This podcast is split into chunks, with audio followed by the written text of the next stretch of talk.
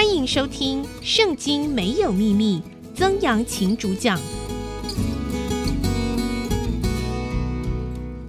这里是 IC 之音主客广播 FM 九七点五，欢迎您收听《圣经没有秘密》，我是曾阳晴。好的，上一次呢，我们讲到了呃，挪亚一人啊。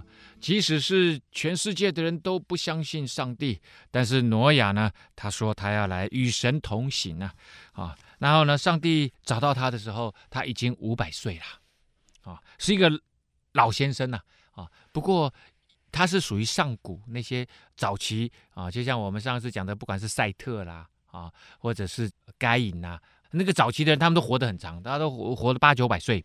啊，所以他是那个时代的人。所以他五百岁的时候，上帝来找他说：“你要做一艘方舟，要长一百多公尺，然后呢，要把很多的这个生物都带上这个船，带上这个方舟，一间一间的啊，把这个各样的动物都放进去。好，其实上帝还分得更加的仔细啊。他说呢，洁净的牲畜你要带七公七母，不洁净的牲畜。”你要带一公一母，你说什么叫做洁净？什么叫不洁净啊？这个呢，又跟后来的，不管是生命记啦哈，或者是这个民数记里面啊，这个摩西带领以色列人出埃及之后，他在这个律法书里面写的规规范的非常非常清楚哈。那其实这这个时候其实就已经有一些规范了，但是我们就不仔细提了。反正有一些生物就是七公七母啊。那这个洁净的畜类呢，基本上就是人可以去吃它的，啊，那这不洁净的呢，一公一母啊，就不需要那么多啊。那空中的飞鸟也要七公七母啊，可以留种啊，活在全地上啊。因为再过七天，我要降雨在地上四十昼夜啊。现在我以前呢、啊，早期在看这个故事的时候，我都不觉得下四十天就能够把这个全地淹淹没，这哪有可能呐？啊，可是现在哈、啊，哎。前一阵子我在印尼啊，那印尼那个地方呢，呃，他们的这个呃，像雅加达，雅加达就常常淹水啊。那我去的是泗水，他们第二大城市，苏拉巴亚。那这个泗水呢，我那个在当地的这些朋友就跟我讲说，哎，我们现在泗水是个女的市长哦，哦，这个女市长很很努力哦，哦，她一直在治水哦。哦，其实这个我们的雨季要来说哦，它就疏通所有的地下沟渠哈、哦，所以我们哎最近都没什么淹水。结果昨天呢，打开我的那个朋友的 FB，大淹水，下没有几个小时就大淹水。然后最近我们大家都很熟悉的这个澳洲的大火啊，呃，烧了五十天啊，最近下雨了，下大雨啊，下雨也不能下太大，下太大才下大一点就怎么样引起土石流。所以我在想说，如果下那种超级大雨，连下四十天、四十昼夜，就是昼夜都不停一直下，那真的会把全世界都都淹没哎！我要把所造的各种活物就从地上除灭。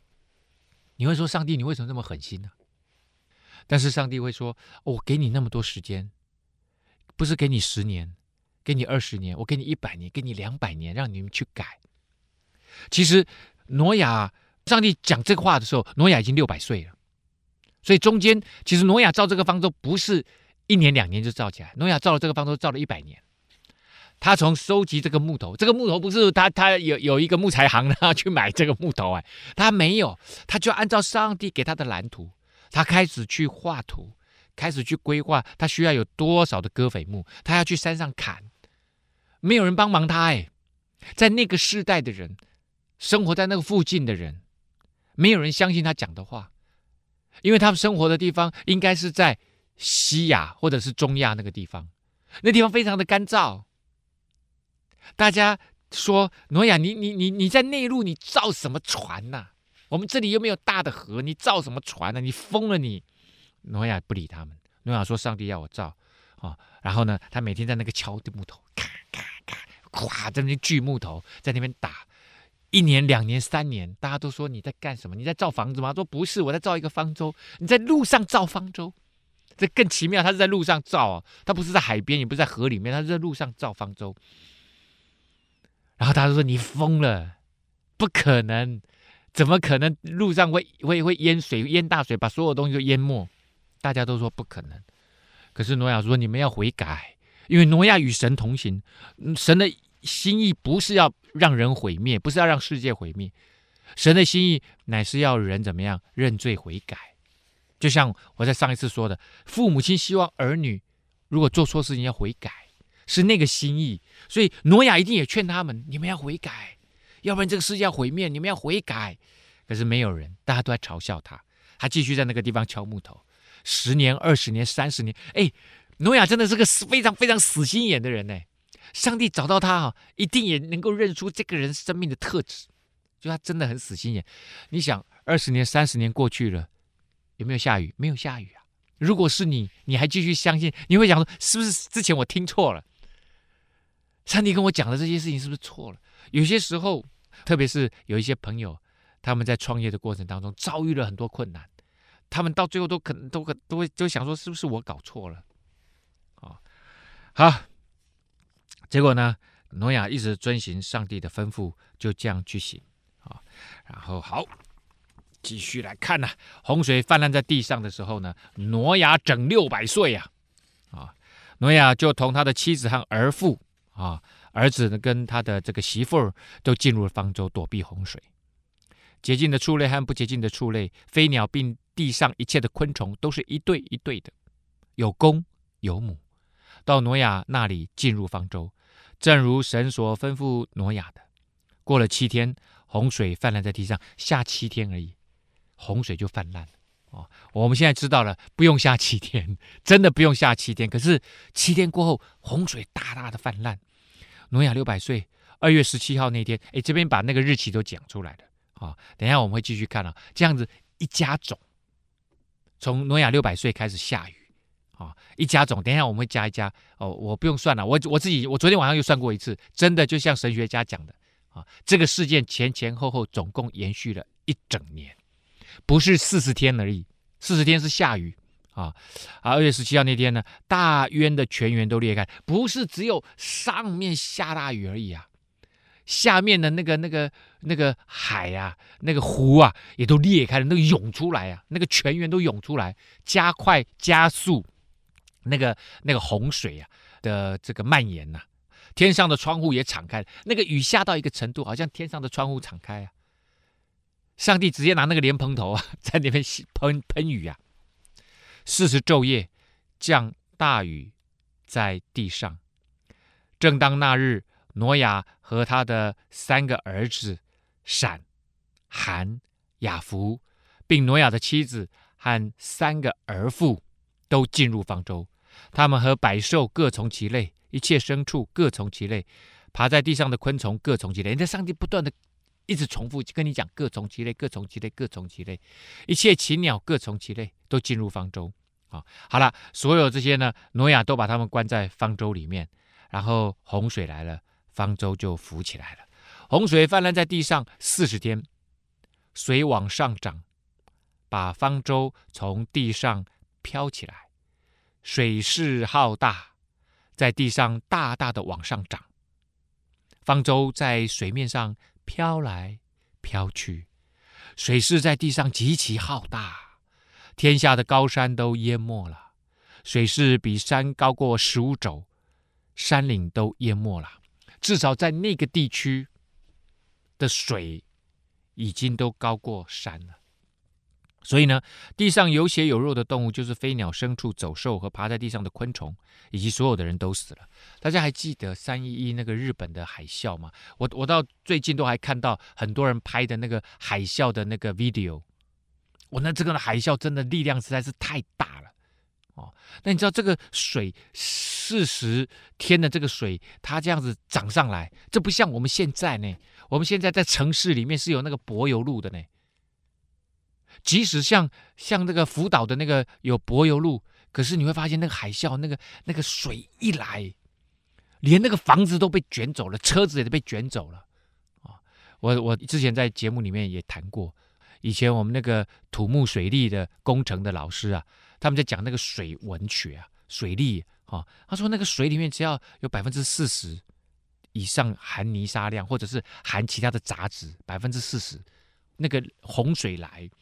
那个海啸来就无坚不摧，我后来才知道为什么真的无坚不摧。那个连路基都被吹走了，好可怕！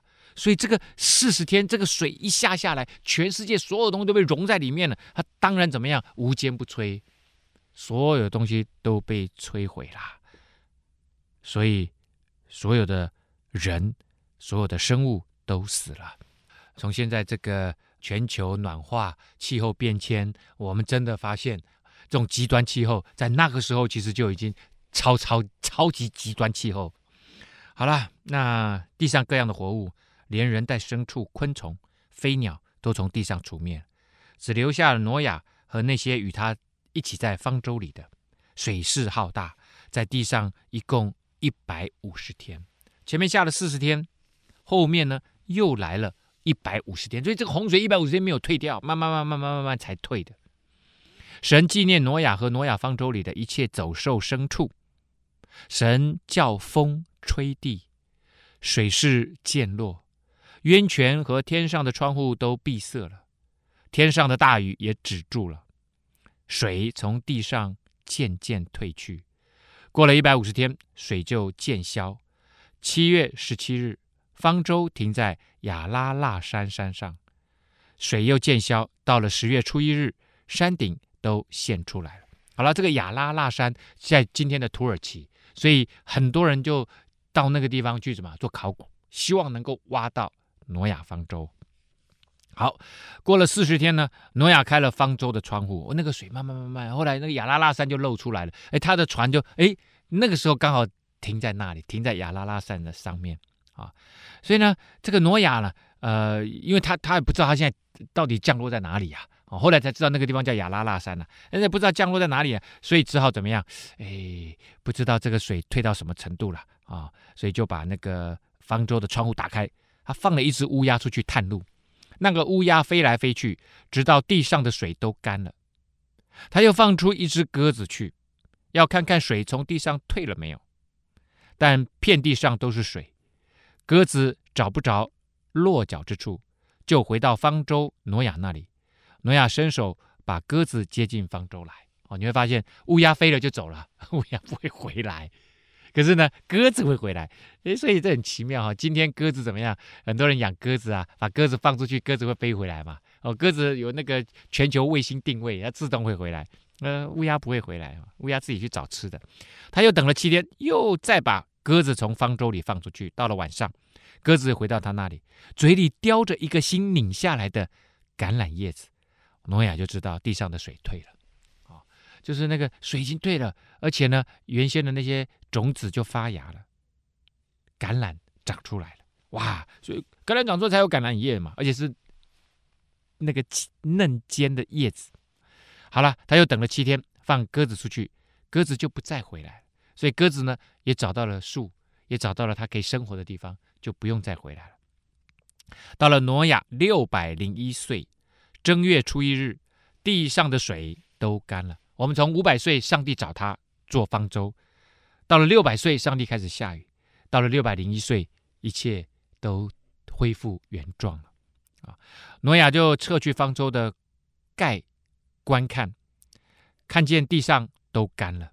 到了二月十二十七号，地就全干了。啊，其实呃，从真正下雨，其实并不是正月初一啦。啊，到了现在二月二十七号，地完全干了，它出来了。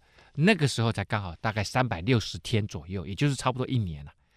那这时候神要从挪亚这个家族重新开始啊，神就对挪亚说：“你和你的妻子、儿子、儿妇都可以出方舟，在你那里凡有血肉的活物，就是飞鸟、牲畜和一切爬在地上的昆虫，都要带出来，叫他在地上多多滋生，大大兴旺啊。”哦，所以上帝就说：“好了，赶快出来啊！呃，因为都是有公有母的，一对一对就成立家庭吧，啊，然后你的家族也从方舟出来啊。挪亚和他的妻子儿子就都出出来了，走兽、昆虫、飞鸟啊，还有这些动物啊，各从其类也出了方舟。这时候，挪亚做了第一件事情，这也就是为什么挪亚会成为上帝所喜悦的那个人。”他与神同行，因为他做的第一件事情就筑坛、献祭、祷告，他跟上帝的关系，他生命中的第一件事情就是跟上帝建立关系。挪亚为耶和华筑了一座坛，拿各类洁净的牲畜、飞鸟献在坛上为燔祭。那些不洁净的只有一对，你不能拿他们来献祭啊！哦，而那些洁净的，因为有七对，所以就拿其中一对。这时候任何一对都很珍贵啊。但是呢，即使这么珍贵啊，他呢拿来献祭给上帝，来感恩、赞美。这些感恩跟赞美的祭，我说是馨香的、美好的祭。说上帝，你救了我们这一家人，还有救了全地这么多的生物，用这一艘方舟。那后来呢，很多的神学家就说，这艘方舟就好像耶稣基督的十字架，旧约跟新约连接，从这个地方能够有一个连接，很多地方都可以连接啦。我是说，这是其中一个连接。他说：“那个挪亚在钉那个木头，在修造那个方舟的时候，那个钉钉子的声音，好像怎么样？好像后来罗罗马人，好像后来那个犹太人，硬生生就钉耶稣十字架，也是那个钉子钉到了木头里面去。那个方舟让艺人，让那个相信上帝的人，让那一些生物能够存活下来。”跟上帝继续保持美好的关系，而耶稣基督他说他上十字架是为了人类的罪，能够用他的生命取代我们那个有罪的生命，好让我们可以恢复跟上帝的关系。所以后来人就说那个十字架就是新约里面的方舟啊，而这个方舟呢，保存人的生命，能够继续跟上帝维持关系。好，这个呢就是这种 symbolic meaning。这种象征意味，很多时候在圣经里面，它解释的时候就叫做释经学，就是解释圣经的学问。后来就变成什么？后来就变成 philosophy 哲学里面的 hermeneutics 诠释学。诠释学就不一定是只是诠释圣经，诠释学还可以诠释很多的经典哦。我可以用来诠释什么？可以用来诠释中国的呃《论语》《孟子》。我可以用来解诠释啊，这个呃呃圣经，甚至小说都可以啊。但是最早的释经学，它就是只是解释什么？解释圣经的。好，因为对对西方人来讲，圣经是最重要的一本书，这样子哈。呃，是我我之前也讲过，圣经这本书是呃从人类还没开始，从世界还没开始就开始写，而且他最终要写到什么？启示录是世界终结的时候，所以就时间的尺度来讲，它是全世界时间尺度最长的。他什么时候开始？没有人知道。他结束，他也还没结束，他还在继续写。而且很奇妙。在新约里面有《使徒行传》，《使徒行传》就是上帝的这些门徒后来都出去传福音了。他有二十八章，可是呢，你常常会看到很多人呢、他们就是说，我们是在写《使徒行传》X twenty nine，就是在现实的生活里面啊，我在写《使徒行传》的第二十九章，他们继续在传福音。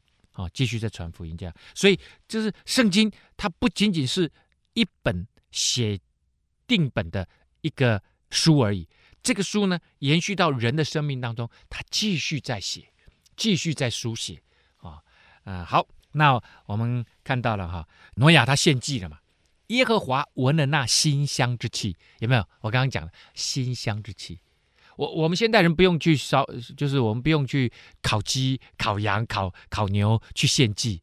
这个馨香的祭，我就说是感恩的祭，啊，赞美的祭，感谢上帝给我这么美好的恩典祝福，啊，赞美上帝，你是那美善的神。这个赞美跟这个感恩，就是那个馨香的献祭。我们讲到挪亚怎么样？他献祭，他就呃把那些洁净的。动物，然后呢就烧了啊，就呃献给上帝，代表他内心对上帝的感恩跟赞美。然后耶和华神就闻了那个馨香之气，就心里说：“我不再因人的缘故咒诅地啊。”所以因着一个义人，上帝就会转变他的心意。即使有那么多的人不听话，那么多人在犯罪，上帝就说：“好，因着这个义人，我以后就不再咒诅地了。”然后这边突然很奇怪啊，这边就有一个小小的夸弧，就突然 insert 进来一句话：人从小心里怀着恶念，没有前，没有后，就这样子进来一句话，这个很奇妙啊。因为你说这是谁写的？好的，这句话到底是谁写的？好，这就是很有趣的东西哈。就是圣经的作者至少在前面五卷书，旧约的前面五卷书哈，这个五卷书被犹太教承认啊，被基督教当天主教一定也承认哈。然后呢，也被回教、伊斯兰教承认啊。这五卷书公认都是啊摩西所写，摩西五经。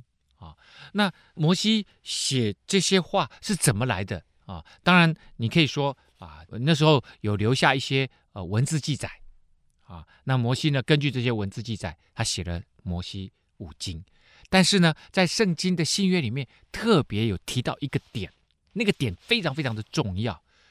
什么点呢？就是上帝的灵，所有的圣经的话语。其实都是圣灵启示这些先知写下来的啊。那先知呢，其实就是传递上帝话语的人，包括摩西呀，啊，包括摩西。所以呢，这个摩西写到这里的时候，可能上帝就说，圣灵就神的灵就告诉他说，这里你写个括弧，人从小时心里怀着恶念，很奇妙啊。上帝说，我不再咒诅地，为什么要跳出来讲这句话？因为啊，你想一想啊，我我就想啊，我从小好吧啊，我从小呢，我就知道我们家对面的山上，我住基隆，我们家对面山上，因为我哥哥跟我讲，那边有拔蜡，有拔蜡园，还有那个地瓜园啊，就是有有农夫啊种了两片地啊，啊那个拔蜡园跟地瓜园呢，都有铁丝网围着，也不是很很厉害的铁丝网啦。啊，反正就是就是就是随随便便围了一下啊，就意思说这是他家的产业，他他在那边种种地嘛，那我们也知道，我哥哥他们老早就把那个那个什么那个铁丝网就剪开了好几个洞，那他们都有进去，反正就偷摘人家的芭蜡嘛，啊，那时候小时候没有什么没有什么娱乐啊，然后资源也很少啊。其实我们家当时算是经济环境不错，我爸爸妈妈都有买芭蜡，都有买水果，我们根本不需要去去去偷拔人家的。可是你就不知道，那去偷拔人家的那个好有乐趣啊！就去偷拔人家的芭蜡，然后去偷挖人家的那个那个地瓜。其实我我跟各位讲，那个挖出来的地瓜，我们自己说要去烤地瓜，根本就烤不熟，因为我们自己生火也没有办法生那么大哦，那个都是很会弄的人才会弄。可是我们就挖了很多。第一个去偷人家东西，啊，明明没有需要，就好一定要去偷人家东西，当做自己的娱乐，啊，这是不是恶念？这是恶念呐、然后那个人就很生气，我记得有一次哈，他就追出来，哦，然后我们就开始跑，然后把东西丢了满地。哎，那个农夫这样追出来，他辛辛苦苦种的东西就会这样被我们挖出来。我记得还挖萝卜，那时候是冬天。萝卜，那小朋友挖萝卜要干什么？那个白白的萝卜，挖那个萝卜干嘛是干什么？我们也不可能拿来煮啊。可是就是我说破坏人家的东西哈，偷人家的东西，我们就是会干这种事情。然后后来有一天，那个那个那个农夫在受不了，他放狗来追我们啊。那狗就是台湾土狗哇，我们大家一直跑啊，小朋友还被土狗咬到屁股，就是不是恶念？这是恶念呐、啊。然后呢，在家里面想要去买一点零食，以前没有钱了，要去爸爸的口袋里面去摸零钱，就是这又是恶念，对不对？就是这样。然后呢，长大了以后，你这个恶念会越来越多，你没有去制服它，就会越来越多。所以呢，你知道，人的生命就会让这地怎么样，充满了咒诅。这地满了强暴啊啊！这地上面生活，你看现在为什么会有这么多的问题？澳洲的总理到烧了五十天，烧了将近五万平方公里的土地，烧了他们的最绿的林园，烧了十亿只动物，他到最后才承认说：“OK，好吧，真的有地球暖化，真的是气候变迁。”他承认了，一定要这么大的灾难你才承认吗？为什么？因为他要保护他们的那个煤矿产业嘛。就是里面是私心嘛，在里面运作嘛，那个就这个就恶念呐。美国为什么要去攻打伊拉克？为了油嘛，都是为了私利嘛。然后就把海山给干掉，这都是什么？这都是为了利益啊，为了自己的利益就去侵害别人，这就是心里怀着恶念啊。也不再按着我才行的灭各种各样的活物了。地还存留的时候，稼穑、寒暑、冬夏、昼夜就永不停息了，一直到今天呢。上帝就说：“好了，我接下来就因为你一个艺人，一个讨我所喜悦的人，一个愿意遵行我旨意的人，一个与我同行的挪亚，你听我的话，然后你献上那个馨香的祭，你用赞美，你用。”感恩来祷告，我就愿意因着你一个人，我以后不再干像这样的事情了。神赐福给挪亚和他的儿子，对他们说：“你们要生养众多，遍满了地。”这个祝福其实从一开始上帝造人的时候就是这句话，他会不断的重复，不断的重复，不断的重复。上帝为什么要不断的重复？其实就是告诉人类，你要生养众多。遍满地面，其实后面还有一句话没有，这边没有写，就是管理这地。显然，现在全世界的气候啊，不管是资源的使用，各个方面啊，其实都已经失控了。人类有没有好好管理这地？显然是没有。这个大地已经失控，人为什么会失控？因为人的私心，因为人的自我中心。凡地上的走兽和空中的飞鸟都必惊恐惧怕你们。连地上一切的昆虫，并海里一切的鱼，都交付你们的手。所以你会发现，人类真的是特别高级的、高等的动物啊！人类可以去发明这么多枪炮、飞机啊，然后呢，手机。人类比所有的动物都高出太多太多了，而且我们可以管辖它们啊，这些东西都会怕我们。狮子、大象都这么有能力的，可是人类。一枪就把他们干掉了。凡活着的动物都可以做你们的食物。好，这里开始动物可以做人的食物。哎，之前呢、其实上帝对亚当讲，那些菜蔬可以做你的食物。所以人以前也是吃什么？吃素的，最早是吃植物的啦。啊，那些果核啦、水果啦，啊，可是呢，从挪亚这一家人开始，重新开始的时候，上帝说：“好，你们还可以吃肉啊。”嗯，哇，人类更更有口福啦！哦，我们不是只能吃蔬菜啊，这一切我都赐给你们，如同菜蔬一样，唯独肉带着血，那就是他的生命，你们不可吃啊。所以这也就是为什么现代一直到今天啊，基督徒啊，或者是这种一神教的这样子的呃，承认上帝的这样子的信仰，都不吃带血的肉啊，也就是那个血要把它煮熟了。好，为什么不吃这个带血的肉啊？因为上帝说，血就代表生命。流你们血害你们命的，无论是兽是人，我必讨他的罪。所以，谁要是让任何一个人死亡这件事情，对上帝来讲，上帝都会看得非常非常严重，甚至连走兽，如果是老虎、狮子吞吃的人，上帝也会非常看重哦。他会讨他的罪哦，就是像个人的兄弟也是如此啊，所以特别讲到该隐啊，我们知道该隐杀了亚伯嘛。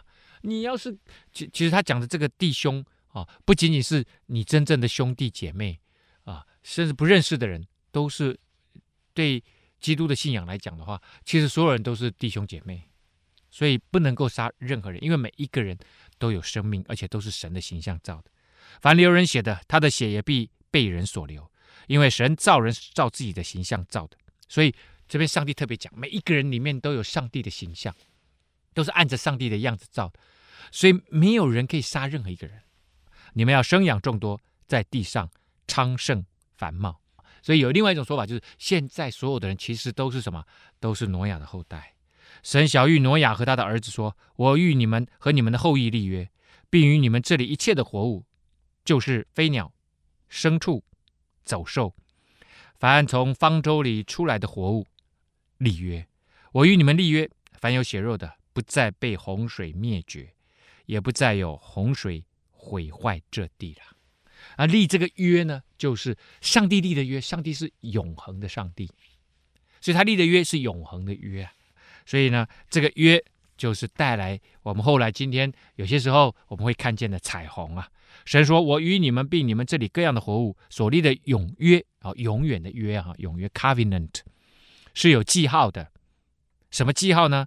我把红就是彩虹放在云彩中，这就可以作为我与地立约的记号了。我使云彩盖地的时候，必有红出现在云彩中，我便纪念我与你们和各样有血肉的活物所立的约，水就不再泛滥，毁坏一切有血肉的物了。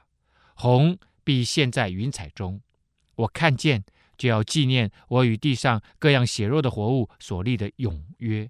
神对挪亚说：“这就是我与地上一切有血肉之物所立约的记号。”所以呢，这也就是上帝说：“你只要每次看到彩虹，你就记得我跟你立这个约，我不再毁灭这地了，我不再用洪水毁灭这地了。”但是我们说，在旧约里面有方舟，在新约。神的儿子耶稣基督用他的十字架成就了方舟，你愿意上十字架吗？啊，愿意上神的十字架，得着上帝的救恩，好像就进入了什么？就进入了方舟一样，进入了方舟就能够得救。终究有一天，人类会自己毁灭自己。所以在呃新约里面，不管是在这个四个福音书啊，或者是在启示录里面，都讲到。民要攻打民，国要攻打国，最后是人类自我毁灭啊，最后带来世界的末日啊。所以在基督的信仰里面是有末日论的啊。可是这个末日不是上帝来毁灭这地，是人亲自自己毁灭了我们所生活的这块土地啊。好，那呃，挪亚有三个孩子嘛，哈，我们之前讲过，出方舟挪亚的儿子呢，就是闪、含、雅弗。含呢是迦南的父亲啊，他特别讲到啊，迦南这个种族啊，啊，含是这个呃第二个孩子的呃这个后代。这是挪亚的三个孩子，后来他们的后裔呢就分散在全地啊。挪亚呢做起农夫来了啊，他开始种地，栽了一个葡萄园，他种葡萄。他喝了园中的酒，便醉了啊。那显然在那个时代，其实就有酿酒的技术了。啊，在帐篷里赤着身子啊啊！那天啊喝醉了酒啊，然后呢，哎，也没很热嘛，就就就就喝了酒很热啊，就也没穿什么衣服就睡觉。然后迦南的父亲哦，这边有一个迦南哈，迦南的父亲就是韩呢，闪韩雅弗，就是中间的那个孩子，看见他父亲赤身，就到外面去告诉他两个弟兄，爸爸没穿衣服睡在那里。就睡在那个呃葡萄园里面，啊，那显然他也在葡萄园里面就酿酒，就喝啊。这个孩子进来，看到爸爸，哎，没有穿衣服，啊，知道就是做儿子的看到父亲这样子失态，其实到一直到今天都是这样。我们应该怎么样啊？应该讲说，孔子说为贤者讳啊。如果做一个一个贤者，他做了不好的事情，我们要替他隐晦啊，不要一直宣扬，让他有机会改正。啊，其实也要为长者讳啊！啊，我我们家的亲人，我的父亲做了这件事情，我怎么样？应该要遮掩。结果呢，他没有遮掩，他看见爸爸赤身，跑到外面就跟他两个兄弟讲：“哎，哥弟，爸爸没有穿衣服在那边睡觉，很丑啊！”哦，哇！于是呢，闪和雅弗呢，就拿一件衣服搭在肩上，倒退着进去。给他父亲盖上，为什么倒退进去？他不不好看到他爸爸赤身肉体的样子，不好看到他爸爸丑态，所以就倒着进去，啊，把衣服呢就搭在爸爸的身上，他们背着脸就看不见父亲的赤身了，所以他们没有让父亲来丢脸，也不要让父亲丢脸的样子让别人再看到，所以就倒着进去帮忙爸爸盖着。好，这件事情呢，引起了后来的很多的效应。挪亚醒了酒，知道小儿子向他所做的事情。这个含呢，就是这个小儿子啊，好，那知道儿子小儿子怎么样，就就就跑出去跟跟这个两个哥哥说，爸爸没有穿衣服在那边睡觉，就宣扬爸爸的丑事这件事情，就说迦南当受咒诅。他讲迦南意思说，不仅是你含你的后代都是这样子，必给他的。弟兄做奴仆的奴仆，又说耶和华闪的神是应当称颂的，闪就是大哥，闪含雅弗那个闪，愿迦南做闪的奴仆，所以迦南这一族啊，这个最小的弟弟这一族就做了哥哥闪的这个奴仆。所以这个挪亚这个时候他没有祝福他的孩子，挪亚怎么样？他咒诅了这一个暴露爸爸丑态的这个儿子以及他的后代啊！愿神使亚弗扩张，使他住在闪的帐篷里；又愿迦南做他的奴仆。洪水以后，挪亚又活了三百五十年。挪亚总共活了九百五十岁就死了。我后来发现哦，挪亚大概大概是圣经里面这个上古时期里面哈。少数活的大概是最久的其中几个，能够活到九百岁以上的人已经很少了。可是还活超过九百五十岁的哈，其实真的不多。挪亚算是其中很长寿的人。那我们也可以看到，其实从这个最早的亚当夏娃，一直到挪亚这个时候，一直到挪亚这个时候，其实其中只有几个人特别被上帝称许的。挪亚是其中一个，而且挪亚的篇幅最多，所以他算是上古这些人里面啊，这个上帝最看重的第一个人，也就是这个异人啊。然后呢，中间还有另外一个人呢，以诺啊，以诺与神同行三百年啊。以诺大概在六十五岁的时候，上帝就开始写他的故事啊。在他大概前面六十五年，他他这个以诺都听说了啊，他的祖先啊曾经在伊甸园里面跟上帝有美好的生活，所以他就开始想要追寻上帝。然后上帝跟他面对面以后，他就与神同行三百年，然后他就被提了，他没有经过死亡，他就直接就被上帝提走了，就进入了天堂。所以他是全世界第一个没有经过死亡就与神同在的人。那第二个还是被神大大称许的。其实就是挪亚，所以挪亚的故事为什么会这么有名？当然，呃，很重要是他做了一个方舟嘛。那这个方舟，呃，又有那个童话效果，所以大家就比较多传讲他的故事。那在挪亚之后呢，最有名的，其实也就开始开启。其实挪亚已经开启那个信心的道路了。可是真正开启那个信心的这个国度的啊，其实就是接下来的亚伯拉罕的故事。亚伯拉罕的上帝用的更多更多的篇幅来介绍这个人，而这个人也就成为后来的 chosen people 啊，也所谓的这个以色列民族啊，犹太民族的选民的开始开端啊，也被称为是信心之父亚伯拉罕的故事。我们从下周开始跟大家来分享信心之父亚伯拉罕的故事哈。好，今天节目呢到这个地方告一个段落了。如果您对我们的节目有任何的指教或建议，欢迎您上 IC 之音网站来留言。圣经没有秘密，我们下次再见。